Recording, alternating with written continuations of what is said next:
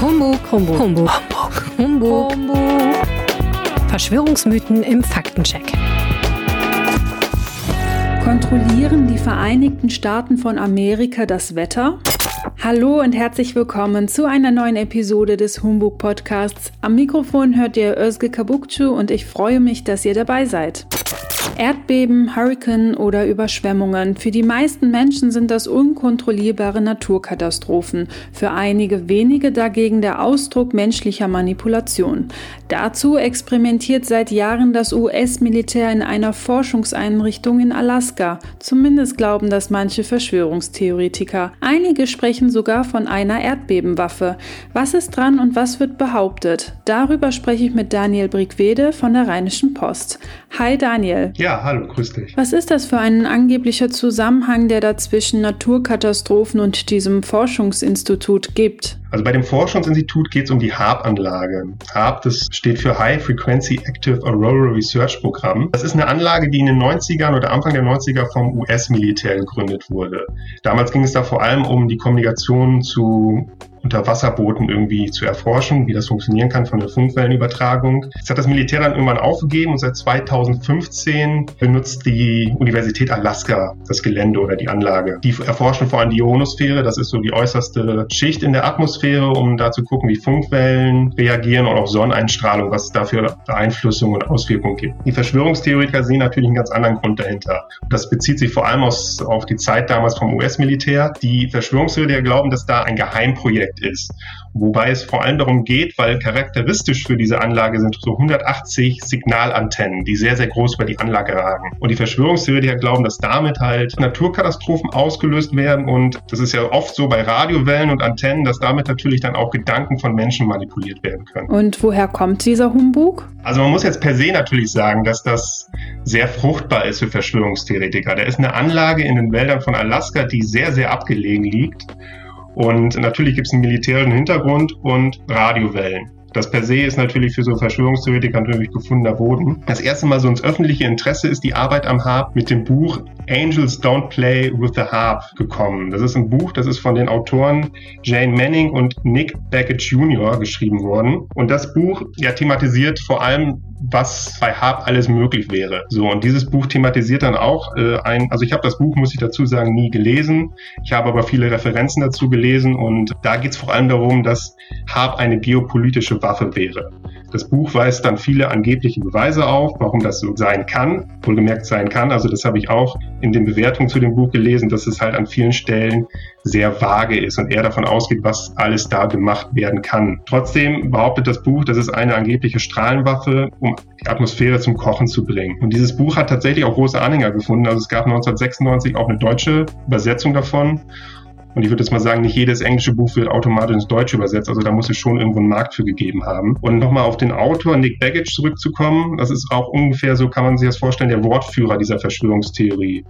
Denn der auch nach wie vor immer, wenn es irgendwo, also wenn man bei YouTube mal irgendwie diese Theorie sucht, findet man kaum einen Beitrag, wo Nick Baggage nichts irgendwie zu dem Thema sagt. Und er hat auch eine Homepage, wo er also regelmäßig irgendwie neuen Content und neue angebliche Belege für seine, für seine Theorie irgendwo veröffentlicht. Wie verbreitet ist denn diese Theorie? Also das Buch hat sich gut verkauft. Es gibt, wie gesagt, ja auch die deutsche Version dazu. Und gerade jetzt so mit dem Internetaufkommen findet man zu vielen, vielen Naturkatastrophen, die in den letzten Jahren irgendwo aufgetaucht sind, sehr, sehr schnell und häufig die Verweise zu haben, also in gewissen Community natürlich. 2017 bei dem Hurricane, das ist jetzt ein deutsches Phänomen, das war der Hurricane Irma in den USA. Gab es auch ein Video, was in Deutschland teilweise viral gegangen ist, wo angeblich ein Wissenschaftler zugegeben hat, dass dieser Hurricane von Harp gemacht wurde. So, jetzt ist es aber so gewesen, das habe ich dann auch bei meinen Recherchen herausgefunden, da gab es einige Blogs, die sich dann dankenswerterweise damit beschäftigt haben, dass das, es war ein amerikanischer Wissenschaftler, eigentlich nur schlampig übersetzt wurde. Also in Wirklichkeit sagte der Wissenschaftler nämlich was ganz anderes. Er hat dazu Bezug genommen, den Kontext des Interviews, ich kenne nur den Schnipsel davon, weiß ich nicht, aber er hat gesagt, dass sowas vielleicht mal in Zukunft möglich ist, hat das aber weder auf Harpen auf den aktuellen Hurricane bezogen. Aber das hat natürlich auch nach wie vor dann die Anhänger bestärkt in dem Harp-Glauben um die Natur Naturkatastrophen. Und was ist dran? Also das hat natürlich eine militärische Vorgeschichte und jetzt muss man natürlich sagen, Militär ist nicht immer transparent. So, das schürt natürlich schon Misstrauen. Und eine ganz entscheidende Person dabei ist der Physiker Bernhard Estlund.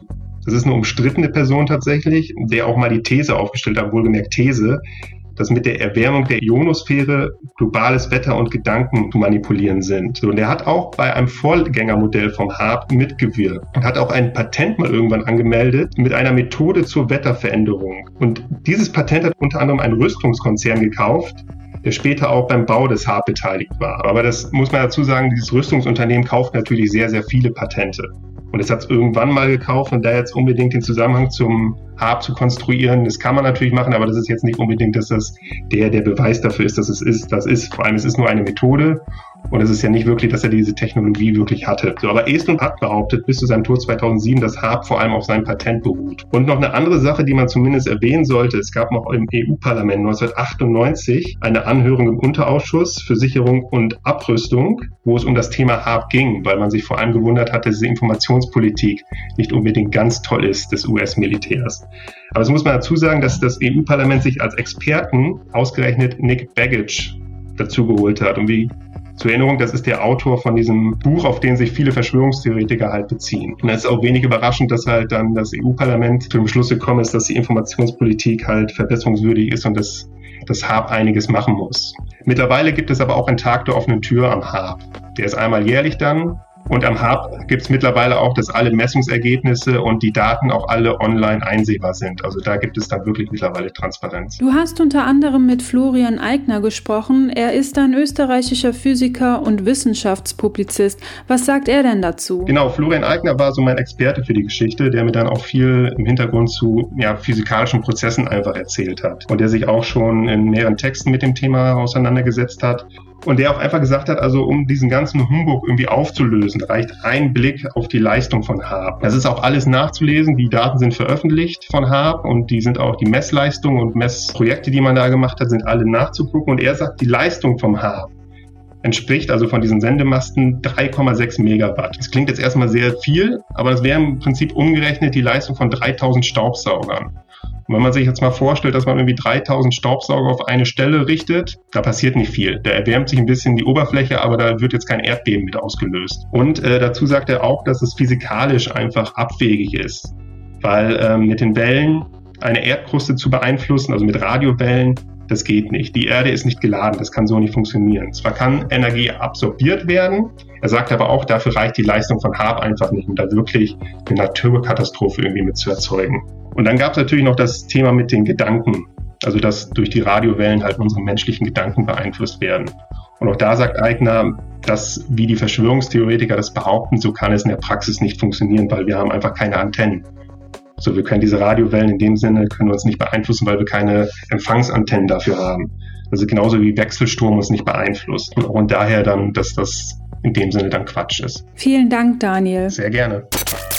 Wir halten fest, das vermeintliche Geheimprojekt HAB, das über die Jahre immer wieder zum Auslöser für Wetter- und Naturkatastrophen erklärt wird, ist frei erfunden. Auch der Versuch der US-Regierung mit einer riesigen Antennenanlage in Alaska die Gedanken der Menschen zu beeinflussen, ist Humbug. Zwar gibt es die gigantischen Masten wirklich, aber sie dienten lediglich der Untersuchung der oberen Atmosphäre. Das war er, der Podcast der Rheinischen Post zum Thema Verschwörungstheorien. Vielen Dank, dass ihr bis zum Schluss geblieben seid. humbug.rheinische-post.de ist die gewohnte E-Mail-Adresse, an die ihr euch bei Fragen oder Feedback wenden könnt. Mehr Verschwörungstheorien im Faktencheck? rp-online.de slash humbug.